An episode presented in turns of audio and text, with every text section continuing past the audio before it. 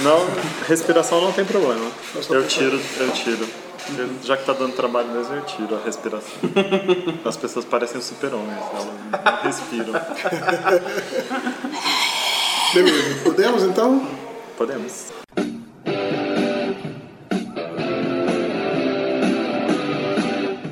Começa agora o podcast D30, com o melhor do RPG.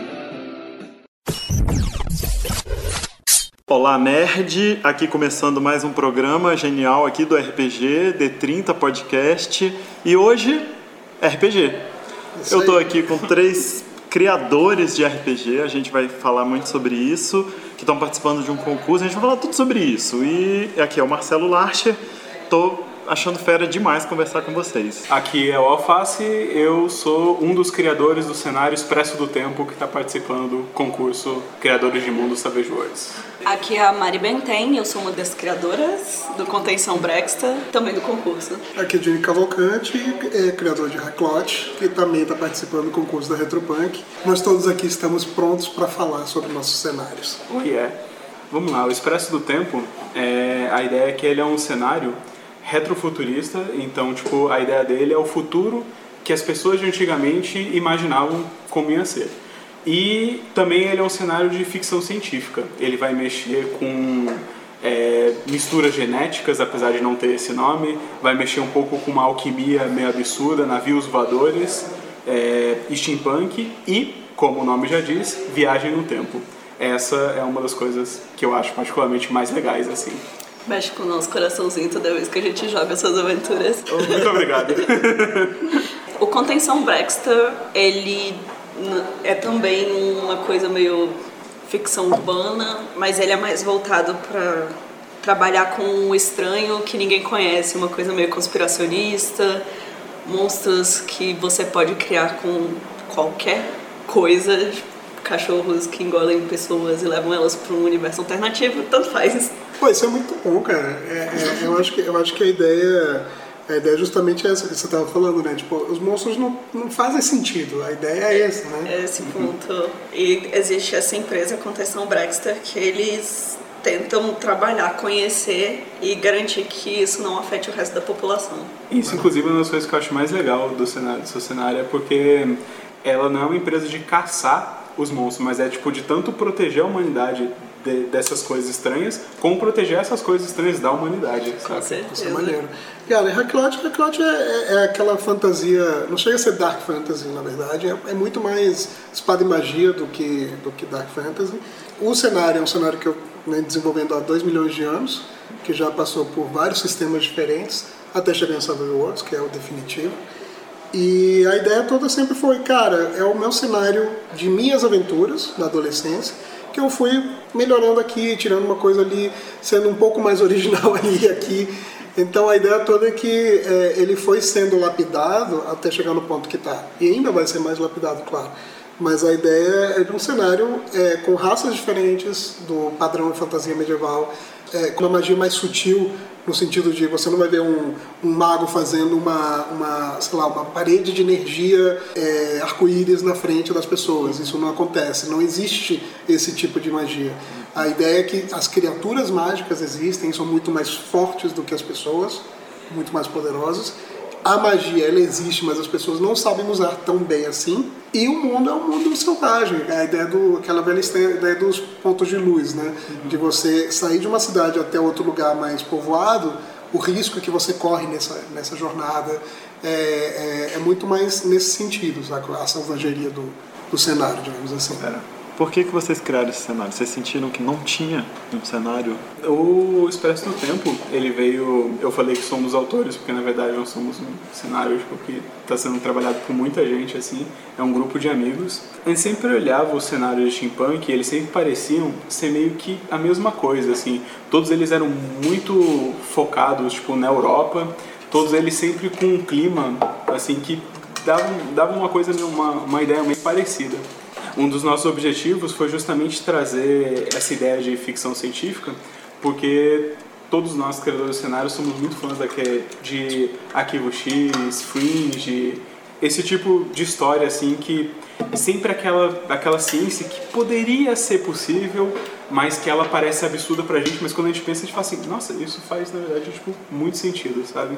Então, nossa ideia é tentar trazer uma visão diferente do steampunk do que tem por aí, Do padrão, sabe? né? Do padrão. Coisa de Inglaterra vitoriana e, E, não, é, não é no passado, né? Isso que eu tinha entendido. Não é no, É, no assim, vitoriano. Assim, é um é steampunk vitoriano. do presente, que tem um nome até.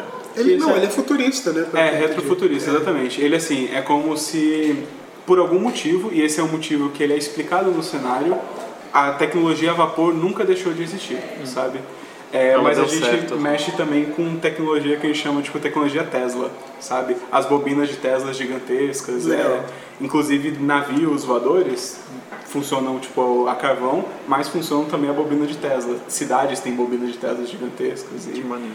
é, é uma ideia que a gente gosta demais, assim, a gente está trabalhando bastante. Bem, o Contenção Baxter ele surgiu a ideia tipo uns 4, 5 anos atrás, porque eu sempre fui muito fãzinha de filmes de terror, ao mesmo tempo que eu sempre curti Fringe, Arquivo X, Doctor Who, que eram Arquivo X Doctor Who. A Camila chegou bem na hora. Oi, gente! Howdy, nerds! Aqui é a Camila Rainer. Tudo bem? Vou ficar ouvindo porque o assunto tá muito bom. A Camila chegou trazendo café. Sim. Salvando a paz. salvando a minha vida, porque eu não sobrevivo sem café e eu estava sem café esta manhã. E aí que dentro de todas essas séries que eu sempre assisti, existem os monstros e as criaturas e o sobrenatural e tudo aquilo que não se encaixa na nossa ideia de racionalidade. Elas acontecem e na maioria desses programas as pessoas acabam lidando com isso de uma forma mais racional. Todos os jogos de RPG que eu já encontrei até agora ou eram caçadores, eram tipo sempre você lutando contra os monstros, mas nunca tentando entender eles. E aí também veio uma outra referência minha, que é a SCP, que é um fórum na internet, que ele funciona exatamente assim. É uma empresa, eles tentam catalogar essas criaturas. E eu falei, eu preciso de um RPG desse jeito. Demorou um tempo, eu procurei uns outros RPGs, outros sistemas para encaixar o Contenção Baxter, mas ou eles focavam demais no social ou eles focavam só nas batalhas e nunca foi tipo uma coisa para ser uma batalha muito justa os, os seres humanos contra essas criaturas sobrenaturais. Qual foi a, a- O que, que trouxe vocês dois pro Savage Worlds de fato? Esse cenário, o Expresso do Tempo, ele já estava sendo feito. E aí o concurso apareceu e a gente falou, beleza, vamos tentar encaixar então o cenário que a gente já está fazendo para o concurso. Ele já era em Savage Worlds porque eu sou muito fã do sistema e o sistema de Savage Worlds ele tem todo aquele quê cinematográfico e é exatamente essa ideia que a gente quer dar para o cenário, sabe? Então, tipo, as conversas sociais, elas têm que ser batalhas ideológicas importantes. As batalhas dentro de navios voadores tem que ser uma coisa com perigo, sabe? Então, o Savage Worlds, ele se encaixa perfeitamente na ideia que a gente tem do cenário, assim. É, o Contenção Baxter, ele, como eu queria uma coisa com um pouquinho mais de ação, com mais focado nessas interações né, do ser humano e na pesquisa deles, foi tipo certinho nessa Fast Furious. Então. Mas eu acho que é bem isso, sabe? Eu, eu passei muito tempo adaptando é, Hacklot para vários sistemas. Tipo, ele já foi GURPS, no início dele. Ele já foi D&D. Ele já foi, inclusive, um sistema próprio, né? Eu lembro você chegou a criar um sistema Essa foi, próprio. a- essa foi a, a parte que eu estava mais empolgado e fazendo mais merda.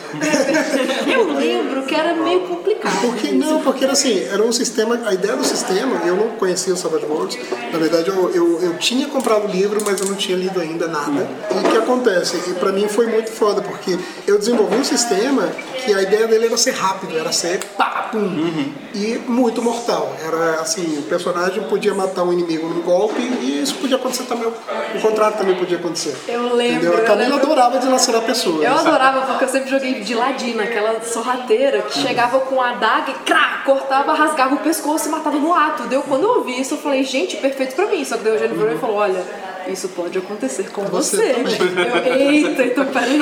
Porque o difícil é acontecer com você em vários RPGs medievais. geralmente, então assim, a galera do monstro vai pra cima, não tem medo do monstro.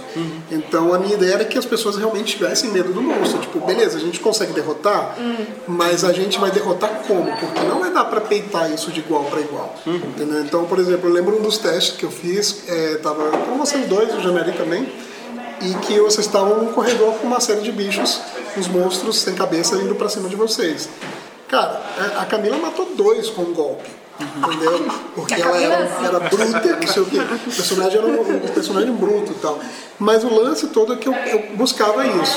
E aí eu fui quebrando a cabeça, quebrando a cabeça, até que chegou num ponto em que eu falei, cara, nosso sistema é furado. E uma das pessoas, inclusive, que percebeu isso foi a Camila.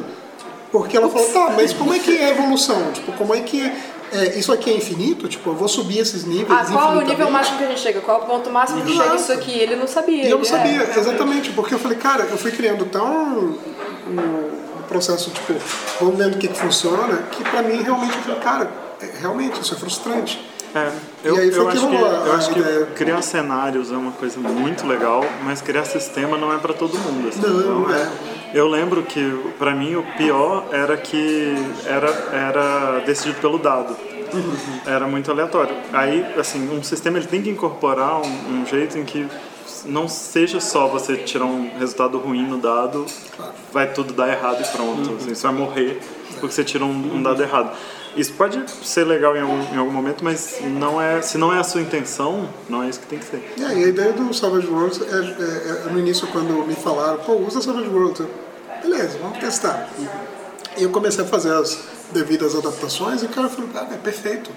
Porque é um sistema que funciona para qualquer coisa e funciona bem para qualquer coisa, até, até onde eu pude ver, sabe? Não Principalmente essa envolve aquela burocracia chata de ficar calculando um monte de coisa pra decidir um ataque e aí uma cena de luta demora duas horas. Sim, não, e principalmente porque você falou que no seu cenário o- as coisas são perigosas, então você coloca a regra de dano severo, fica tipo perfeito. Inclusive, Essa ela tá- É, imagino. Essa Vejodes ele é legal porque ele tem tipo esses módulozinhos que você vai adicionando e aí ele fica muito fera, sabe?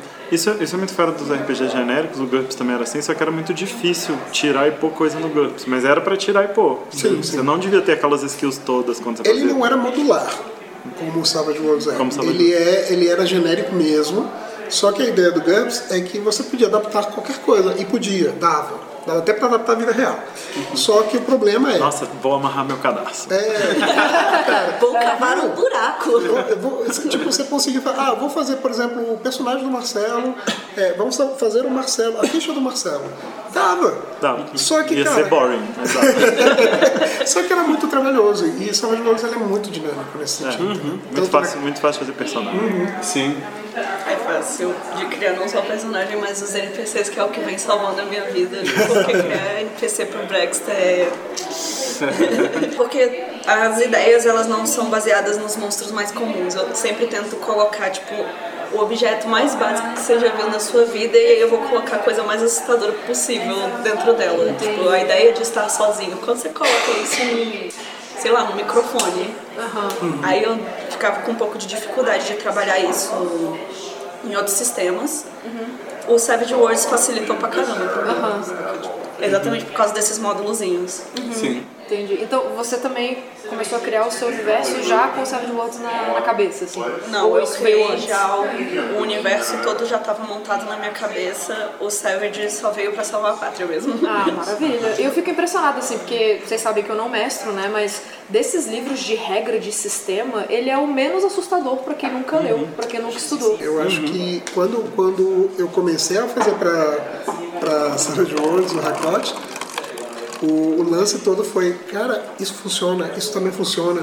E aí eu fui vendo, e os módulos, aí que tá, é tão fácil de mexer, porque os módulos estão prontos. sacou? Então você consegue, você consegue pegar, por exemplo, dano agravado ou outra regra de cenário, pô, encaixa aqui, cara, e você cria completa- coisas completamente diferentes. E cara, os compêndios, eles ajudam tanto a você criar coisa. Por exemplo, no Expresso do Tempo, a gente usa muita coisa do compêndio de ficção científica. Porque é muito legal, sabe? Tipo assim, você tem muita regra muito fera pra você usar e também tipo, ah, tem regra de veículos, que é muito mais dinâmico que qualquer outra coisa. Regra de perseguição, todos os mini sisteminhas Savage Worlds, mini-sistemas, né? É tão excelente. Vocês têm que ouvir, porque tem um cara explicando os mini sistemas no outro podcast que a gente gravou. Um cara bem legal, né? É, eu, também- eu Ah, também acho. de- é, é, é, como é que é o nome dele? Rabanete? Não. Rúcula, alface, rabanete. É um almoço Mas, aqui. mas, cara, por exemplo, eu, eu na- no- falando do concurso um pouco, eu tive muita dificuldade no início, a primeira fase de todas, que era a, a sinopse. porque eu não sabia o que falar exatamente de HiCloud para poder vender o sistema. Então eu lembro que eu penei, mandei para o Marcelo, mandei para várias pessoas, falei, cara, lê isso aqui, isso aqui tá bom, chamaria atenção, não sei o quê, até conseguir chegar no, no, no pontinho que, que eu cheguei. É, cara, como eu tinha dito, a gente já estava fazendo o cenário antes, então, tipo, foi justamente isso. Você tem que resumir, você tem que vender. E acho que a melhor dica que eles deram foi como se fosse a capa de trás de um livro. Então eu pensei assim, como é que fica emocionante ler a capa de trás de um livro? E apesar de eu falar que a gente tentou ser diferente dos outros steampunks, eu lembrei só da capa de trás do livro do Castelo Falkenstein e como que é legal, tipo aquela frasinha, tipo aquele poeminha assim que ele fala. E foi mais ou menos nesse estilo que a gente fez assim um, é, essa sinopse. E acabou dando muito certo porque até hoje eu uso ela para tipo, me inspirar, sabe, na hora de escrever. Que maneiro! É, Mas é tipo, uma tem um, um trechinho de poesia, alguma coisa assim? Como se alguém fosse aqueles livros mesmo da época que tipo tudo é com exclamação falando ah é uma coisa incrível nós temos Venha dinossauros isso navios voadores etc então tipo é- Só é tirando isso uma dúvida, tem dinossauros? tem dinossauros e eles são incríveis Só nome tem dinossauros, cara, eu, eu tô começando a ficar chateado. Não, não fala muito, não, porque senão as pessoas vão começar a pedir de novo. Não, por favor, não, a história dos dinossauros de novo, não. Nossa, cara. A questão do contenção Brexit que eu queria pra sinopse, eu fui buscar umas coisas mais pessoais. Eu pensei nele no, como. Sabe quando você vê aqueles filmes que tem ah, censurado, você não pode ver nos arquivos do FBI? Eu pensei, o que. O como eu veria a introdução daquilo ali.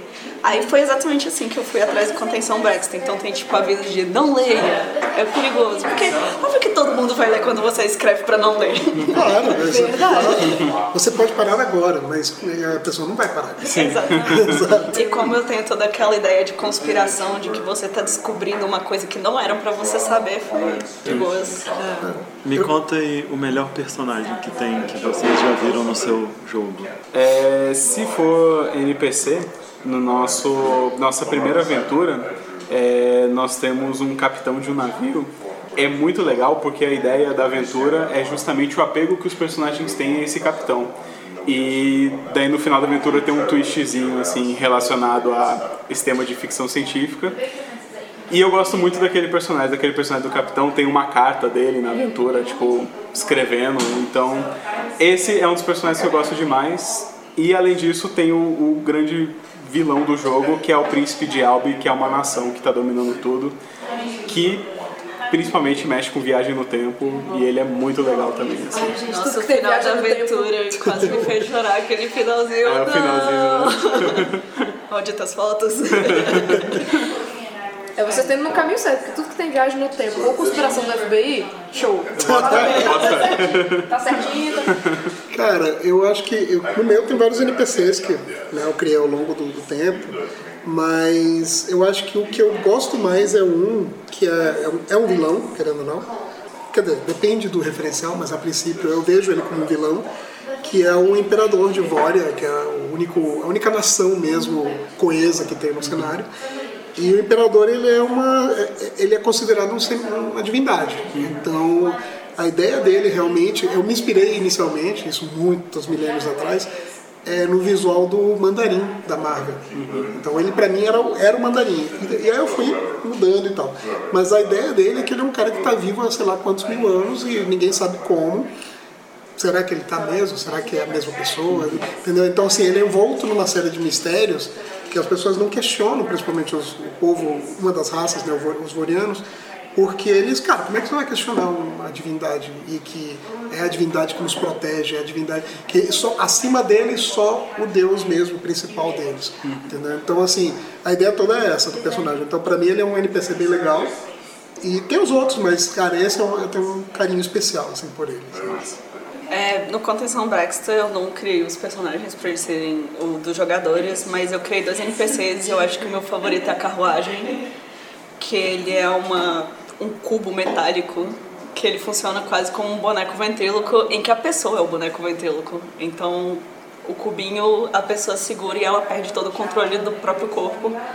Só que é uma descrição meio estranha, uma coisa sem cabeça, envolta em um monte de pano preto. O que, que você achou ao fazer da carruagem? Cara, eu tô com medo. que porra é essa, meu irmão? Obrigada, esse é o objetivo. What the fuck é cara? Cara, quando eu joguei a aventura, foi a, a coisa que mais me intrigou. Inclusive no final, fiquei enchendo o saco da Mari para explicar o que que era, tipo, essa criatura. Porque ela é uma criatura que não é hostil à primeira vista. Ela só ficava falando assim, não, eu só quero, tipo, ter amigos, saca? Tipo, andem comigo, não me deixem sozinho. e eu fiquei assim, meu Deus, o que, que essa criatura quer, velho? Que- Ela tá querendo, tipo, roubar meu corpo? O que, que ela quer fazer? E é né? muito legal mesmo, assim, sabe? Porque o, o meu ponto não é criar uma questão meio maniqueísta de bem ou mal. Então, a carruagem, ele era um personagem que ainda estava tentando entender como as interações sociais funcionavam. E ele sabia que o visual dele não estava ajudando muito. Então, ele procurou uma maneira de ou as pessoas vão me aceitar desse jeito, ou eu posso só roubar o corpo de alguém e as pessoas vão me aceitar a partir de agora. Muito bom, muito bom. Entendi. Continua assustador. Cara, a segunda fase, né, a gente participou, foi, foi a primeira aventura, né? E é uma aventura curta, uma aventura para ser jogada em duas a três horas. E aí eu lembro que eu corri para fazer a aventura e não consegui testar. Vocês conseguiram testar as aventuras de vocês? Sim, é... Que diferente de vocês estão organizados. né? Não. Eu não. É, na verdade, a gente fez uma, re- uma reunião de criação dessa primeira aventura e a gente saiu com tipo, três palavras que definiam a aventura, que era dinossauros, clones e saltadores. E aí, esses foram tipo, as três fases da aventura que, que é o que realmente aconteceu. A gente testou, a gente fez duas mesas, foi excelente pra tipo, ver como é que tava o equilíbrio e tudo mais. E valeu muito a pena porque eu senti que essa primeira aventura é uma introdução perfeita ao cenário, assim. Eu, eu gostei demais dela. A Mari, inclusive, jogou ela, tipo, depois de um tempo. Com o piloto, isso. E, assim, foi, foi bem legal. Hoje de testar. dinossauros não dá certo dentro do, navio. Não Mas certo. depois você, depois você testou, né? Não, depois eu testei, testei inclusive no D30.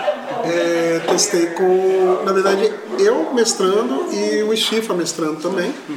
É, para ver, inclusive, né, visões diferentes da mesma coisa, isso foi legal. Não tive oportunidade de jogar na mesa dele, não deu tempo e tal, mas é, pelo que eu vi, foi um resultado bom. Tanto é que, por exemplo, da mesa dele saiu um jogador que comprou o Savage Worlds em seguida e que estava empolgadaço pro cenário. Então, assim, se empolgou tanto com o Savage Worlds, isso é legal, mas também se empolgou com o cenário meu. entendeu? Então, isso, isso foi uma, um feedback bacana. Mas a aventura não tinha sido testada, assim, na prática mesmo, não tinha mestrado, não tinha jogado e tal. E quando a gente foi mestrar pro D30, ela se encaixou no tema na época, porque era vingança, tinha tudo a ver com isso.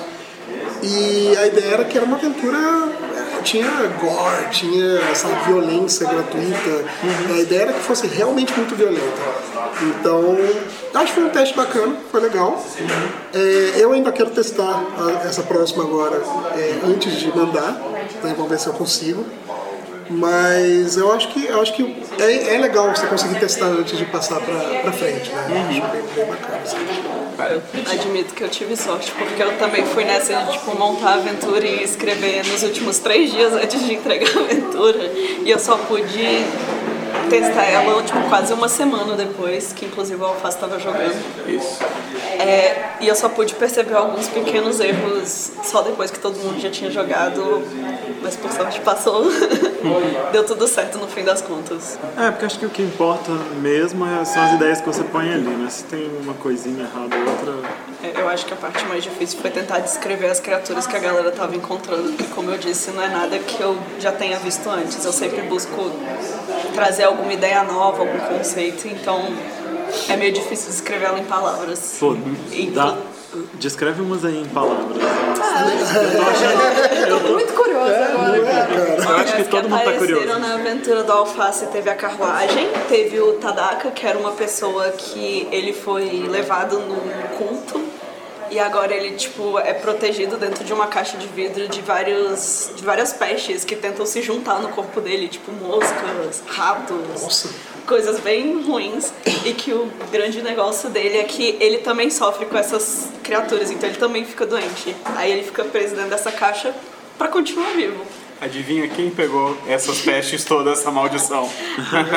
O personagem da Alface, no fim das contas, acabou virando o novo portador dessa maldição.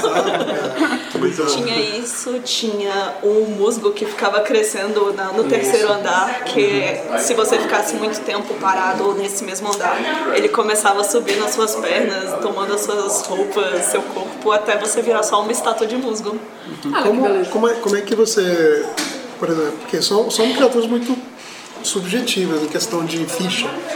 Como é que você usou o Savage Worlds para isso? Porque é, é muito mais fácil, sei lá, por exemplo, uma criatura humanoide ou até um monstro é, que tem stats muito definidos, você conseguir adaptar. Mas uma criatura nesse nível aí, como é que você fez para adaptar? Por exemplo, a galera do desses monstros, né, que eu tava criando, por eles não terem um corpo, eu deixava um pouco de lado as questões de habilidades e eu deixava elas mais como só funcionando à base de mágica, que é uma coisa que os personagens não têm. Nenhum dos personagens deveria ter nenhum acesso à magia ou algum conteúdo sobrenatural. São só humanos, tentando resolver coisas. São São humanos. meros humanos. Ali na, na listinha, tá? Então, todas essas criaturas, elas acabam só pegando todos esses status mágicos. Então, É como se elas fossem um poder. Elas são o poder, Ah, exatamente. tá, entendi. Então, é, tipo, são os, mais os efeitos. A carruagem, por exemplo, eu usei a ficha do da marionete, né? Aham, do- da magia, do Eu- poder do marionete. poder do marionete. E aí eu baseei isso junto com algumas características que eu queria dar pro cubo. Então, tipo, o corpo ele pode. Ele é só um humano normal, mas o cubinho mesmo, ele é tipo. Não tem como você quebrar um cubo metálico super forte e tal. Então, então é até fácil se eu conseguir, tipo, me concentrar muito no que que é o personagem. Mas é legal que você, você usando o- os poderes do Savage Worlds, você meio que subverteu a coisa, transformou o poder em personagem. Isso, isso eu acho bem maneiro, assim, bem legal. Vocês já tinham uma ideia de como o universo seria antes de produzir eles? Cara, no meu caso já, mas é porque tem muitos anos que isso está sendo escrito aos pouquinhos e tal. É, ele já foi um, um mundo de fantasia, de, de high magic, de ter ilha voadora, etc e tal. E magia muito potente e tal, mas eu fui tirando isso porque eu realmente gosto do low magic. Eu gosto do, do cenário em que, tipo, o cara barbado pode ser um feiticeiro poderoso, pode não ser, você não sabe disso. Entendeu? Então, acho que é, é essa a ideia. E, mas o, o cenário todo, ele sempre, é, no início era tipo, um continente, várias ilhas, e aí eu fui delimitando, delimitando, delimitando. Hoje em dia ele é basicamente um pequeno arquipélago. A ilha maior, tipo, que é o principal cenário, ela é do tamanho do Reino Unido. Entendeu? Então é pequeno. A ideia é que seja pequeno porque a gente não sabe o que, que tem além, que ninguém se aventura além dos nos, mares. Então a ideia é essa. Isso possibilita também a ideia de que no futuro eu possa criar outras regiões, mas a princípio não existe. Então isso é uma ideia que eu trabalho no, no cenário que é tipo as pessoas não navegam além da, de tal ponto porque tem medo. Eu jogo com o Eugênio há muitos anos já. Eu lembro que a primeira campanha que eu joguei com ele foi uma de D&D quarta edição. Foi Quarta quarta edição. E foi no universo que ele criou pro D&D. Foi um negócio assim... é, Que não era Ratlote, mas que não, não, não era Hacklote, mas era uma coisa bem parecida com... Sei lá, não era Greyhawk, era Forgotten Realms. Era mais ou menos parecido com Forgotten Realms. Sem elfos, que tinha acontecido alguma coisa com os elfos. sabe? Então assim, Bem lembrado. o, o Eugênio, desde que eu conheço ele, ele já cria cenários. Assim. Ele já pega um cenário e edita desse jeito, não sei o que, e começa, começou a bolar o negócio dele há, há no mínimo 10 anos que ele faz isso. assim. Imagino que vocês também devem ter bastante tempo que vocês criam mundos. Sim, né? sim. quando comecei a escrever é, já mais próximo agora do concurso, sim, já estava tudo na cabeça, já tá assim, já, o universo já está fechadinho, entendeu? Mesmo antes do concurso, poucos, sei lá, dois, três anos antes do concurso já estava. Tanto é que na época eu, a minha ideia era fazer por financiamento coletivo e eu gastei dinheiro do próprio bolso para algumas ilustrações também, para já ter alguma coisa, algum material para uma campanha de financiamento coletivo.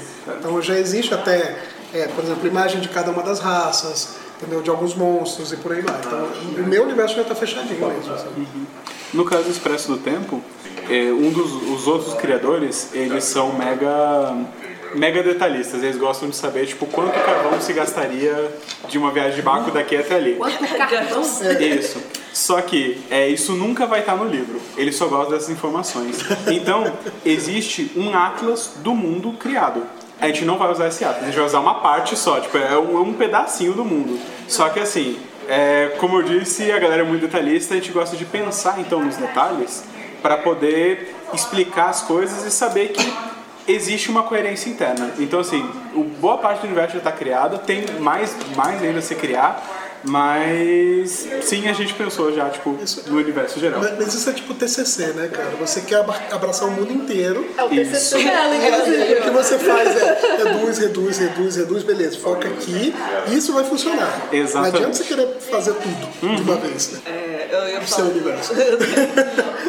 É inclusive um dos meus problemas com a One Shot, porque eu já, desde muito tempo, desde o início, eu já tenho um universo inteiro criado na minha cabeça e eu não sei exatamente como colocar ele em poucas palavras no papel. É, quando eu fui mandar para Retropunk, inclusive, a primeira aventura era só 9 mil né, palavras, tinha escrito 12. Então, tive que cortar muita coisa. O próprio Alface viu que tipo, eu tinha muitas coisas preparadas para eles descobrirem. Não, podia, não posso abraçar o Mas cortar é bom, cortar é bom. Falei isso pro, pro é- Eugênio. Cortar é bom, escreve mais. Porque cortar é melhor do que É ficar. mais fácil, né, você, do que você tentar encher o buraco, entendeu? Mas o Contenção Brexta, ele tem um, pelo menos uma parte um pouco fácil, porque não é como se eu estivesse criando um cenário em cima de uma coisa que não existe, uma fantasia. Ele é baseado no mundo real, né? Então a interação social das pessoas é sempre a mesma. Como as empresas costumam funcionar, é, vai ser a mesma. O negócio vai ser, tipo, como eu vou trabalhar uma equipe de pessoas que só lida com deuses arcanos, ou uma equipe de pessoas que só lida com problemas marinhos, sabe? Os departamentos, Os né? departamentos, exatamente, de pesquisa, de batalha, ou a galera que só funciona, tipo, pra rato de laboratório, saca? Muito legal, muito legal. Agora eu tenho uma dúvida. É, eu não conheço muito o Savage Worlds, eu joguei poucas vezes. Eu joguei várias vezes Hakot, eu joguei duas vezes o Deadlands. O que, que eu gostei muito? A questão do uso das cartas, né? De aquilo muito que você usou em tempo de viagem pra gente contar uma história, desenvolver, etc. É. Fantástico. E também é, a resolução de conflitos por meio do poker. Eu achei isso muito legal no Deadlands. Eu não sei se isso pode ser usado para outros cenários ali dentro do sistema de Savage Worlds. Vocês também absorveram isso, sabem como souberam encaixar isso no, no cenário de vocês? Não, é no Expresso do Tempo, interlúdio, tipo, é essencial, assim. E to, todos esses mini sisteminhas a gente tenta encaixar, inclusive na primeira aventura entra, tipo, três mini sisteminhas, que é, tipo, se não me engano, perseguição, é, tarefa dramática e acho que combate rápido. E nesse também vai ter vários outros mini sisteminhas, porque eu acho eles muito fantásticos, Savage Worlds, assim. É muito bacana, É né, muito cara? A- Abre um leque, assim, de opções, né? De, de histórias, né? Isso. É, no meu eu não pude usar muito porque eram os personagens, eles tinham acabado de chegar na empresa, então eles não tinham uma interação entre si. Mas se fosse uma campanha um pouquinho mais longa, que nem vai ser essa agora, que eles já são uma equipe fechada, já vai ter o uso das cartas para interação entre os personagens dos jogadores e a tarefa dramática sempre, porque se eu estou colocando criaturas super poderosas contra humanos normais, é óbvio que eu vou colocar a maior dificuldade possível no jogo. Eu, eu, na primeira aventura eu fiz uso de uma das da- dos mini sistemas foi a perseguição. Só que era a perseguição é, é, com maior tempo né na verdade tipo então eles tinham que rastrear tinham que procurar indícios do- dos inimigos e tal e a outra que eu usei na verdade é, eu meio que criei na hora que foi a ideia de da chuva então assim a cada tanto tantas sequências a cada tantos momentos alguém puxava, alguém do grupo eu mudava toda hora, puxava uma carta. Se saísse a carta X, é, o, naipe X, começava a chover torrencialmente. Então isso atrapalhava a, a, a busca. Então, assim, foi na verdade foi uma forma de criar uma interação dos jogadores com, com as cartas para poder é, gerar o redutor nas rolagens de rastrear. Então era na verdade um, um agravante. O legal do Savage Worlds é isso, você também pode criar novos é, é, efeitos e minigames dentro do cenário também. Sim, sim, com certeza. Inclusive, quando a gente começa a usar as regras erradas, é tipo fazer tarefa dramática pra todo mundo que tá envolvido na cena, ao invés de uma pessoa só. E aí, de repente, monstros que você não tinha ideia que eles iam aparecer, mas agora eles estão na cena. Ah, mas isso, é fera, acaba, acaba sendo uma coisa muito dinâmica. Isso, é- eu acho que esse, o dinamismo dele é muito legal. É muito bom. Agora, a gente está agora na, na terceira fase, né? A gente Isso. está. Última ou penúltima? né? Penúltima, penúltima. Eu não, eu não sei, eu não faço ideia do que vai ser a última fase. Escrever É. um capítulo. Um capítulo. Um capítulo. Tcharam, tcharam. É um mecanismo próprio, né? É uma regrinha Uma nova. regrinha assim. nova, um módulozinho. É, isso vai ser mais trabalhoso, eu acho. Essa fase agora é uma aventura, né? É uma aventura, é meio que uma long shot, assim. A primeira foi um one shot, mais ou menos duas horas de duração. Essa é pra você fazer como se fosse meio que três aventuras da passada, sabe? Então, É por aí. A gente- Eu, eu fiquei muito na dúvida no que a gente comentou de quanto tempo de duração eles queriam, é, que tipo de, de aventura seria essa, entendeu? Porque a one shot é tranquilo, a gente que mestra em evento, fazer one shot está super de boa, assim. Tem um início, É, meio, um. Exato, e, e ela é curta mesmo, a ideia é curtinha. A outra eu não fazia ideia, porque eu ficava pensando assim, cara, beleza, mas é uma mini campanha, ou é uma aventura de duas sessões, ou é... Aí a gente acabou... Eu lembro que você falou, Alface, a gente conversando, falou, não, cara, então é, é mais ou menos tantas horas, pelo que eles estão falando.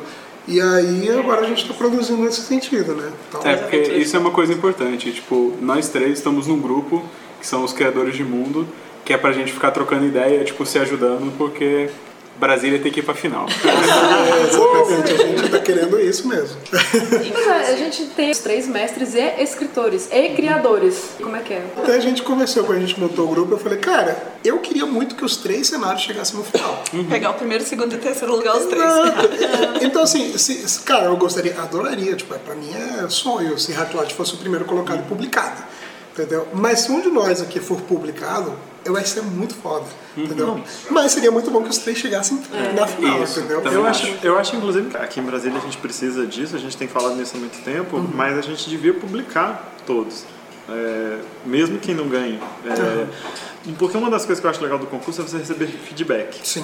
Porque Nós, nós nerds não somos acostumados a isso. Alguém chegar pra você e falar, tua ideia tá massa, mas Dá uma melhoradinha dá uma aqui, melhoradinha aqui, isso aqui eu não entendi, explica de novo. Isso é bom pra caramba. Eu não sei como é que tá sendo o feedback e tal, a gente não pode falar muito nisso, mas você vai ter um feedback fera. São pessoas, a princípio, são pessoas legais que estão que Julgando. julgando.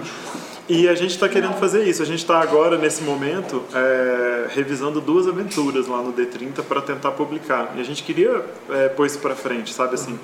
Vamos editar as paradas. Se você confiar no- nos editores, assim, você entrega para o Alface e fala, Alface, critica isso aqui para a gente tentar chegar num produto, sabe? Inclusive, é esse um dos pontos do nosso grupo. A gente definiu que a gente ia trocar essas aventuras prontas para os A gente outros precisa fazer, né? Na verdade, a gente precisa cada um mestrar, tipo, entregar o Hacklot na mão do, Alface ou da Mari, entendeu? E, e a gente mestrar um pro outro, pra, Tipo, pra a ver como é que fazer o funciona. Backlot, você fazer o Brexter, fazer É. o Expresso do Tempo, e trocar essas Que, que a ideia justamente é, é legal, porque assim, a gente a gente está concorrendo? Está. Mas eu acho que ajudar todo mundo a se ajudar, para todo mundo ter essa coisa divulgada, inclusive pela divulgação mesmo. Mesmo que um de nós não, não, vá, não chegue no final, cara, isso já é sensacional que as pessoas conheçam o que a gente criou. entendeu? Então eu acho que é mais por aí, sabe?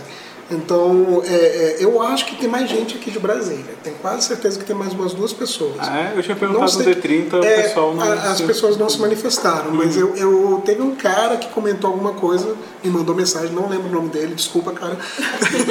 mas ele, ele mandou mensagem pra mim, é, ele tava no D30, no grupo do, do D30, e ele mandou mensagem dizendo, cara, é, eu também tô, tô na fase, na terceira fase e tal. Mas o cara depois sumiu. É, então, tem que achar essas pessoas. Não assim. sei como é que Acho é. que é massa. Esse negócio de que concorre é igual a gente sempre fala das lojas. Assim. Uhum. É, não, não existe concorrência. Só porque você tem uma loja de board games e eu tenho outra, não, não existe uma concorrência. Porque não tem. Tipo, você não está concorrendo é, de verdade. Se, se o negócio der certo, vai dar certo para todo mundo. Uhum. E RPG é a mesma coisa, cara. Você está fazendo um cenário novo, ele é desconhecido. Então, se a gente conseguir divulgar cenários todo mundo ganha, sabe? Eu acho que a gente, como criadores, a gente sabe o trabalho que dá, a gente entende todas as dificuldades desse processo e exatamente por isso deveríamos ser os maiores fãs dos nossos amigos que também estão. Exatamente. Assim, vamos Claro. começar a publicar coisas boas, cara, porque quanto mais a gente colaborar pro RPG, mais felizes seremos todos. E nós somos RPGistas e nós sabemos que não existe cenário demais assim, sabe? Cara, não existe. Não existe isso. Exatamente. Quanto mais cenários, mais diversidade, mais coisas legais, entendeu? O que existe demais é trabalho fora disso, porque eu não queria fazer pra poder jogar os vários cenários que eles têm agora. Tá errado, o trabalho atrapalha. Não, não, ele possibilita a gente comprar os livros, comprar as coisas. Há uma concorrência no sentido de ah, todos nós queremos ser publicados, beleza.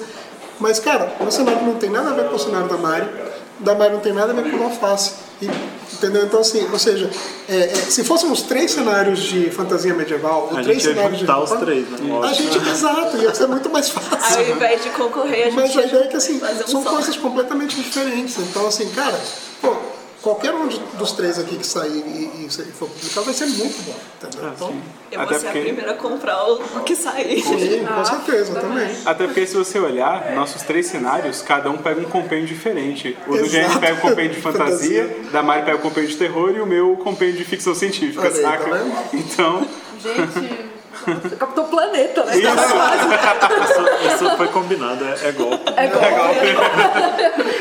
E, gente, no Encontro D30 também tem isso, tem sido muito aberto a isso desde o começo. Não foi uma coisa que a gente quis fazer, mas uma coisa que ocorreu, que as pessoas vão lá testar seus sistemas, né? Já tem pelo menos três sistemas que foram testados ao longo de anos, assim. O Mequetrefs é um que desde o começo está lá, o Rafael testando, e tem, é, tá sempre aberto a isso. É claro que a gente não quer também que você vá testar uma coisa que você não tem a menor ideia do que seja, mas esses sistemas estão super abertos. No encontro é um ótimo momento de você testar sem ser só com seus amigos. Amigos nem sempre dão feedback legal. E quando acaba, porque eles têm pena de você, né? Não- Porque amigo é amigo, né? Porque eles ficam com medo de machucar o seu coraçãozinho, Isso. porque fica meio pessoal. Amigo de verdade não é assim, não. Amigo de verdade fala logo, ó, meu, não uma ficou bosta. bom isso daí. Eu falei, a primeira vez que o Eugênio mestrou, acabou, eu falei, não, massa e tal. Depois eu falei, Eugênio, esse sistema não tá legal. É, exatamente. Porque tem que ser, você tem que chegar e falar, ô Alface, pô, vamos fazer tal coisa aí. sim, Esse- sim, concordo. Isso é o melhor e nos, nos encontros é uma boa hora. Mas é isso então, gente, muito, valeu muito. A gente vai botar os links aí tudo para vocês verem aí embaixo, é, principalmente o outro podcast sobre Savage World, vocês ficaram com dúvidas aí. A gente vai jogar mais para poder falar do Savage World de novo, que tem um novo, Exatamente. que a gente já jogou e tá muito bom, Tá né? muito gente- legal a nova edição de Savage Worlds, que tá saindo, né, na verdade, né? É. E, e acho que eu, eu fiquei com vontade de comprar logo também, porque né, é, vai ser legal, vai ser bem legal. Você vai colocar também o link das aventuras, né? Que já estão publicadas. Sim, sim, Vai estar tá tudo lá, você, é, todas essas fases do concurso, a gente vai tentar linkar tudo para vocês verem as aventuras e tudo mais. A gente pode até botar lá direto. E, valeu e- demais. E eu acho que a gente podia fazer assim, na verdade não é nem jabá nem nada do tipo, mas acho que é aquele agradecimento massa assim, a, a Retropunk por estar fazendo isso. Porque, cara, a Retropunk ganha com isso? Lógico, mas cara, olha que legal, que forma legal de fomentar que criadores de RPG tenham a chance de poder publicar uma coisa. E a ideia de você ter, tipo, pegar uma- um autor local, ou seja, um brasileiro, e ele ter o selo oficial Savage Worlds, entendeu? Isso é muito foda. Então eu acho que a Retropunk acertou em cheio com esse concurso. O Guilherme é um cara lindo. Todo mundo gosta dele. A gente vai botar aqui um grito dele no nosso podcast. né? É verdade. A gente tem uma coleção de gritos do Guilherme. E acho que principalmente obrigada a vocês que vieram aqui compartilhar no podcast D30. Obrigada por terem vindo. E, enfim, eu do lado de cá, que sou jogador e estou pensando em mestrar, agradeço muito, aprendo muito com vocês. Olha só. Bota no grupo das manas que a gente tá lá exatamente nossa. pra apoiar as meninas a É narrarem cada vez mais. É, é hashtag Camila Mestrando. Ai meu Deus! Valeu, gente. Valeu, até. beijo, tchau.